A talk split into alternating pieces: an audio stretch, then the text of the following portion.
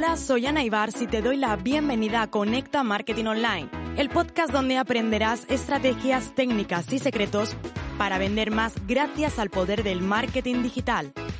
Inquietos, inconformistas y revolucionarios, siempre a la caza de las conversiones. Así somos los apasionados del marketing en Internet. Tú también lo eres. Quédate porque este podcast es para ti.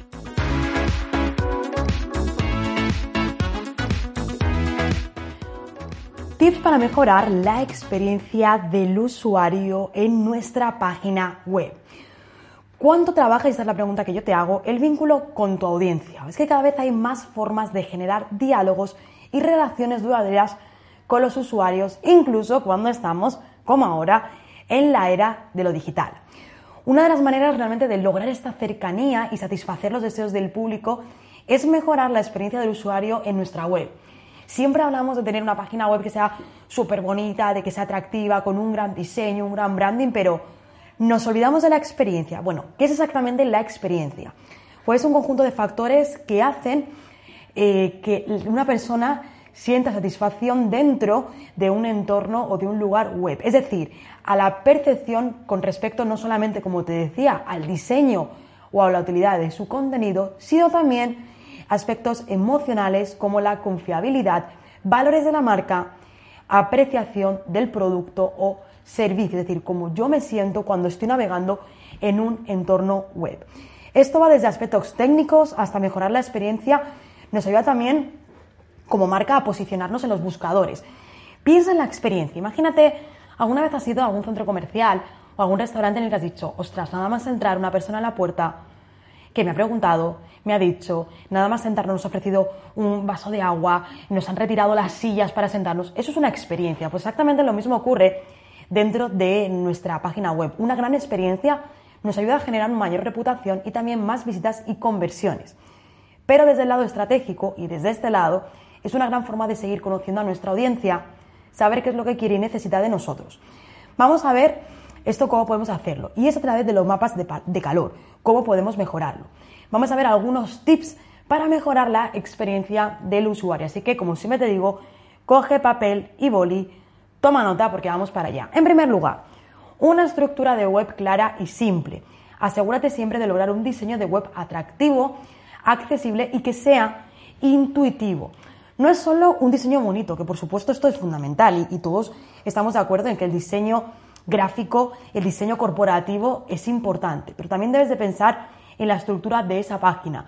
Si va a ser una solamente una página, si va a tener varias secciones, si vas a querer que tenga el menú arriba, si quizás va a ser un menú desplegable absolutamente en, si tanto si es en móvil como si entras desde un ordenador de sobremesa, qué información va a tener. Aquí hay algunas cositas a tener en cuenta. La estructura general recuerda H1, los H2 y H3 y qué información incluir en cada ellos. Categorizar y jerarquizar toda la información. Viñetas, listas y títulos y sobre todo, lo más importante que siempre repetimos, los CTA, los Call to Action. También dependiendo del tipo de página web, puedes agregar un buscador. Por ejemplo, para mí, para e-commerce, personalmente me parece algo fundamental que haya un buscador, porque quizás yo tengo en mente un producto que he visto, oye, sandalias rosa, y que yo quiera, por rosa porque se llaman así, y que a lo mejor no se encuentre en la web, pero que yo en el buscador lo pueda poner. Así que es fundamental, sobre todo, a mi parecer, en e-commerce. Más tips. En segundo lugar, diseño responsive. Mira, de acuerdo al estudio anual de e-commerce realizado por IAB Spain, el 47%, 47 de las compras online se han realizado en el último año a través de móvil con un tiempo de promedio de casi 6 minutos en el sitio web. Esto dice claramente que los usuarios ya tomamos decisiones en formato móvil, cosa que antes no era así, antes nos costaba mucho, pero ahora tomamos ya decisiones. Luego también la velocidad de carga. Ese es el tiempo que tarda un sitio web en mostrar todo el contenido. El tiempo ideal debe rondar entre los dos segundos aproximadamente, o sea, dos segundos. Clico, ¡pam! Tiene que estar. Una espera más larga, lo que puede ocurrir es que esa experiencia sea negativa. ¿Por qué? Porque a nadie le gusta esperar. Y si el usuario siente que llega a tu web y que tiene que esperar hasta que todo se carga o se va cargando poco a poco, es muy posible que al final acabe yéndose.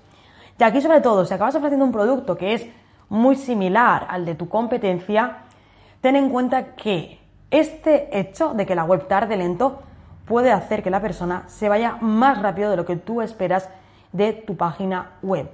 Esto no es lo mismo si yo voy a un restaurante y nada más llegar a la puerta enseguida me dicen, oye, pasa que si siempre que voy tengo que estar esperando, esperando y esperando en la puerta.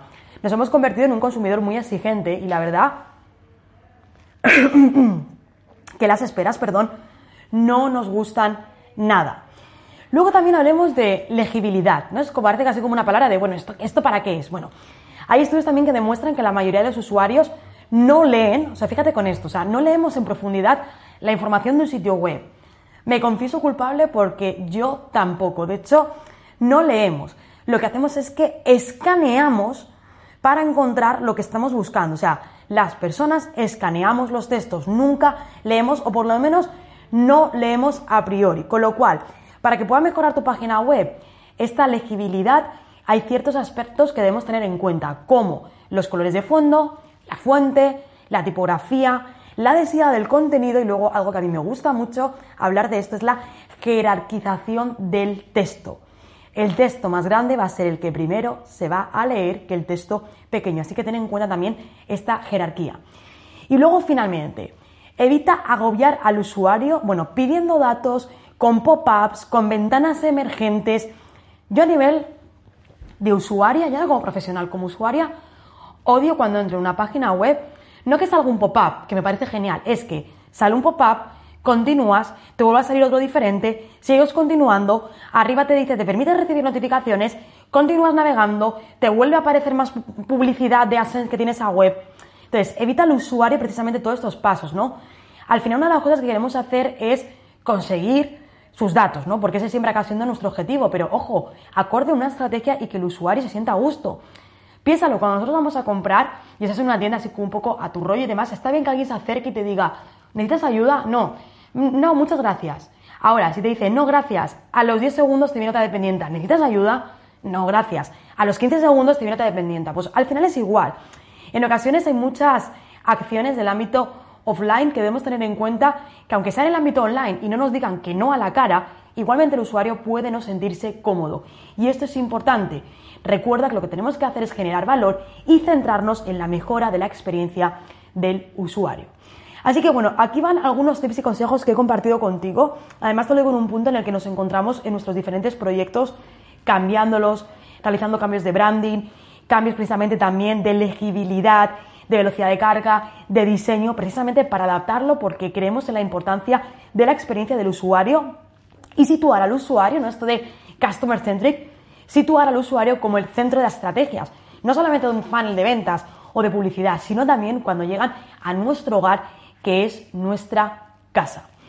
Espero que este episodio te haya gustado, que hayas tomado nota y que sientas la importancia de que ya no solamente es crear una web, sino es proporcionar la mejor experiencia al usuario. Y te puedo asegurar que he visto proyectos en los que la publicidad no es que no haya funcionado, es que el punto de inflexión se encontraba precisamente cuando el usuario llegaba a la web. O sea que fíjate cómo un problema de experiencia del usuario en la web puede afectar también a otras estrategias, puede afectar al embudo, puede afectar, en este caso, al tráfico orgánico o también puede también perfectamente eh, afectar, como te decía antes, a este tráfico de pago que tú llevas, porque al final la conversión ocurre en la web, es como nuestra casa y nuestra casa tiene que estar de la mejor manera posible.